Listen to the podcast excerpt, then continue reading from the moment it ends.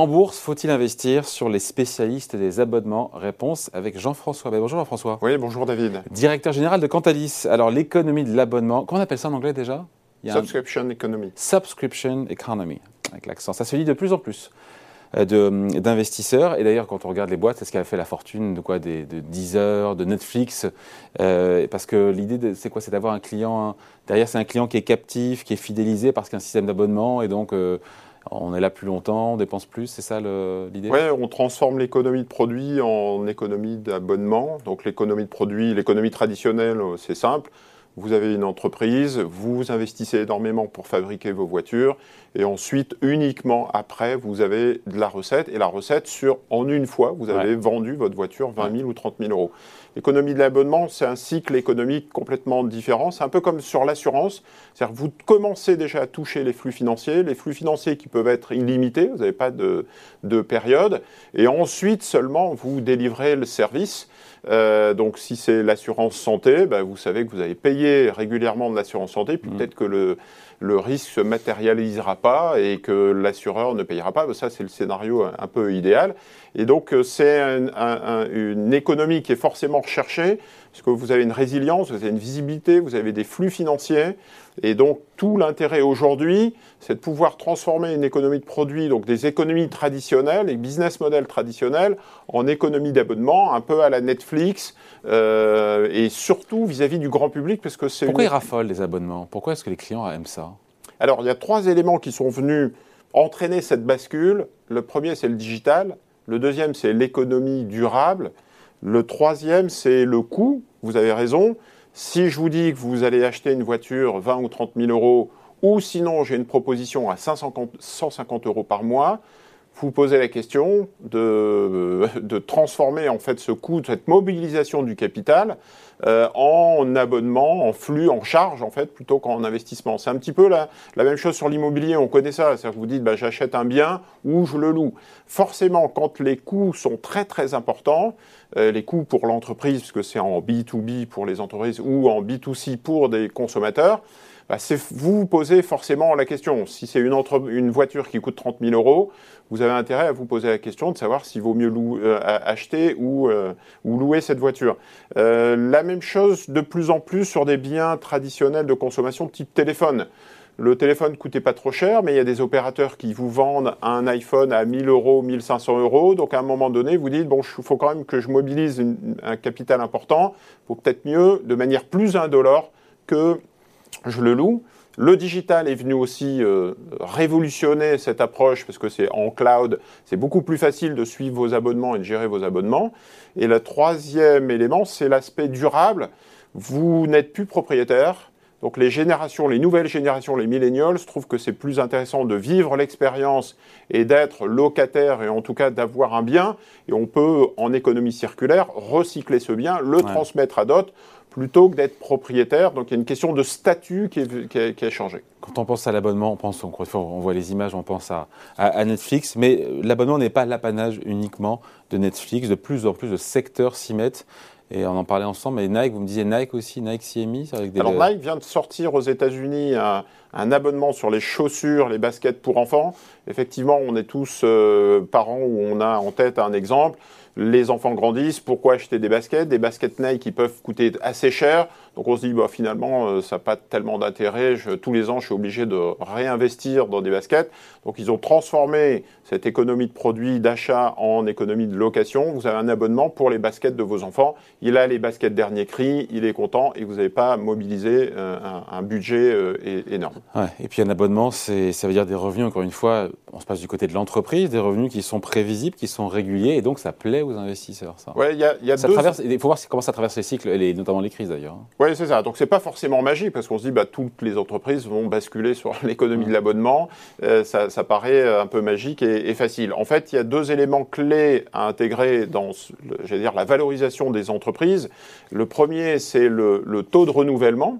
Euh, quand vous êtes en B2C, que vous êtes dans le grand public, euh, vous avez un taux de renouvellement qui est plus, plus faible de l'ordre de 70-75% par rapport à une économie B2B vis-à-vis des entreprises, vous avez un taux de fidélité de 90% qui, en moyenne, qui est plus important.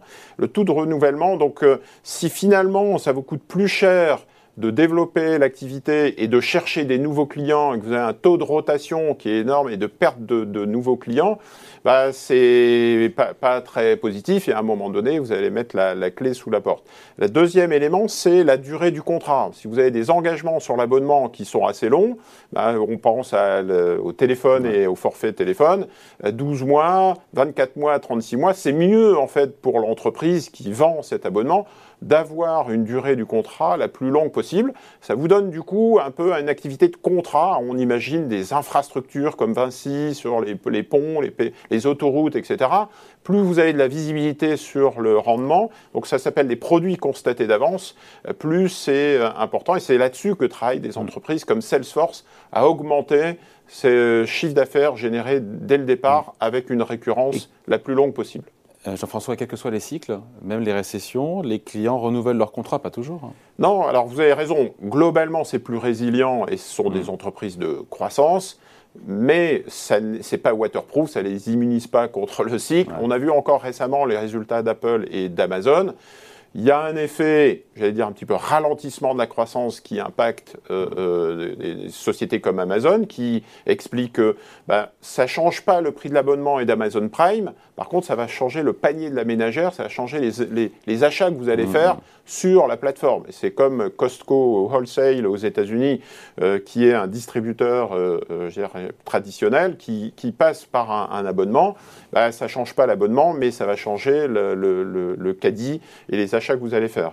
Euh, vis-à-vis de, des entreprises comme Apple ou des entreprises qui sont quand même très digitales, tournées vers le digital, il y a aussi un phénomène d'inflation, de recherche de développeurs, de coûts salariaux qui vient aussi impacter. Donc c'est la communication aussi d'Apple et d'Amazon dans leurs résultats en disant, bon, la hausse des salaires nous embête un peu, il faut trouver des développeurs, euh, mm. on, a, on a du mal et donc il y a des profit warnings qui sont parfois envoyés. Donc il faut faire attention, c'est plutôt en croissance, mais ça reste, il y a quand même un côté cyclique euh, pour ces entreprises. Et c'est en forte croissance, la subscription economy, l'économie d'abonnement, parce que c'est un marché dont le chiffre d'affaires double chaque année, mais c'est hallucinant. Oui, aujourd'hui, alors aux États-Unis, on est de l'ordre d'une croissance de 25%. Euh, dans les pays émergents, ça explose. Dans nos économies aussi. Vous avez vu, euh, on vous vend le Nespresso. Euh, euh, donc ça, on passe non, alors on, passe dans de, de relations entreprises et de relations grand public et dans le grand public, toutes les entreprises viennent vous voir. Donc type consommation de café, vous avez une Nespresso, vous vous achetez des capsules. Nespresso s'aperçoit que en fait vous régulièrement vous achetez les mêmes ah. capsules, donc, il vous propose un abonnement. Ah. Euh, et donc c'est euh, assez. On parlait tout à l'heure des, des chaussures Nike, on aurait pu parler de des rasoirs et ou de la grande distribution comme Costco. Donc vous avez petit à petit un transfert vers de plus en plus d'abonnements et de, recherche de, récurrence. Euh, vous avez euh, BNP Paribas il n'y a pas longtemps qui vend en fait le conseil sous forme d'abonnement. Donc euh, les banques s'y se, mettent, l'assurance, le télécom, enfin voilà. Donc ça touche toutes nos économies, ce qui explique cet effet de base et cette croissance très très forte au niveau mondial, on est à 7 000 milliards de dollars de chiffre d'affaires généré par l'économie de l'abonnement. On sait si boursièrement c'est intéressant, si ces valeurs de l'économie de l'abonnement, euh, elles surperforment ou pas Alors, il y a un, aux États-Unis, donc c'est un marché qui est plus mature. Quand vous pensez économie de l'abonnement, c'est en très très grande partie aux États-Unis que ça se passe. Euh, il y a un indice qui s'appelle Subscription Economy Index qui fait le calcul sur 10 ans. Sur 10 ans, la croissance des valeurs a été de 437% contre les, le, je veux dire, les mêmes valeurs sur la distribution, le S&P Sales, qui a fait plus 132%. Donc ah il y a un écart, ah c'est fois, fois 3, fois 4. Et donc, euh, alors il y a un, un, aspect tech digital, disruption, euh, qui, est, qui est forcément intégré, puisque vous allez penser tout de suite à Netflix, Apple, Amazon, Facebook, enfin les grandes valeurs. C'est pas lié qu'aux grandes valeurs, hein, puisqu'il y, y, a plein de, de segments, de, de, de, petites valeurs qui, qui s'y sont mises. il y a clairement un effet... B2B, euh, notamment B2B. Hein. Notamment en B2B, tout à fait. Donc il y a un effet accélération qui, qui est, qui, est, très important. Donc c'est, on joue la croissance, l'hypercroissance sur ce, ces chiffres d'affaires, ces entreprises, et aussi l'hyper-rentabilité, puisque vous avez, on le disait, vous commencez à toucher l'argent, à avoir le flux financier avant, Avant. de dépenser. Donc il y a un niveau de profitabilité qui est beaucoup plus élevé que les entreprises de, euh, traditionnelles. Jean-François, dernière question. Euh, Comment est-ce qu'on fait? Est-ce qu'il y a des fonds, des FCP, des SICAF, des fonds d'investissement qui sont sur cette thématique? Alors c'est plus compliqué en, euh, en- de l'abonnement Ouais, il y, a- il y a des fonds qui viennent se Sur- créer. Na- ouais. Natexis Thematics Asset Management vient de lancer un Thematic Subscription Economy euh, qui, euh, je crois, pèse 200 millions d'euros aujourd'hui, qui est, qui est disponible sur les, les plateformes. Euh, c'est à 75% sur les États-Unis. Ah, En gros, il y en a Mais- un, quoi Il y en a, Il y en a, il y en a pas beaucoup. Ou alors, faut se diriger vers des fonds un peu lifestyle, digital, mais c'est vrai que c'est- il y en a pas encore beaucoup. Aux États-Unis, il y en a plus. A- je le disais, il y a un, un indice. Vous pouvez aussi plus globalement investir sur des grandes valeurs digitales. J'ai noté un fonds qui s'appelle Finaltis Digital Leaders qui investit sur des grandes valeurs du digital. Vous allez retrouver les Netflix, les Salesforce, les Amazon, toutes les, les entreprises qu'on vient d'évoquer. Et puis sinon, tout bêtement, vous investissez sur un ETF sur l'indice Nasdaq, parce que le Nasdaq, c'est la, Ah. la cour des, le, le regroupement de toute l'économie de l'abonnement, mais pas que, mais c'est un bon proxy en fait si vous voulez euh, investir. Donc c'est un petit peu plus compliqué en France et en Europe aujourd'hui, c'est en plein développement et le fait que des grands établissements comme Natexis, Ouais. Thématiques s'y intéressent. Ça veut ils dire vont s'y mettre. d'autres vont il, suivre. il y en aura d'autres, c'est sûr et certain. Bon, on en reparlera. Merci beaucoup. Explication signée Jean-François Bay, le directeur général de Cantalis. Merci. Merci.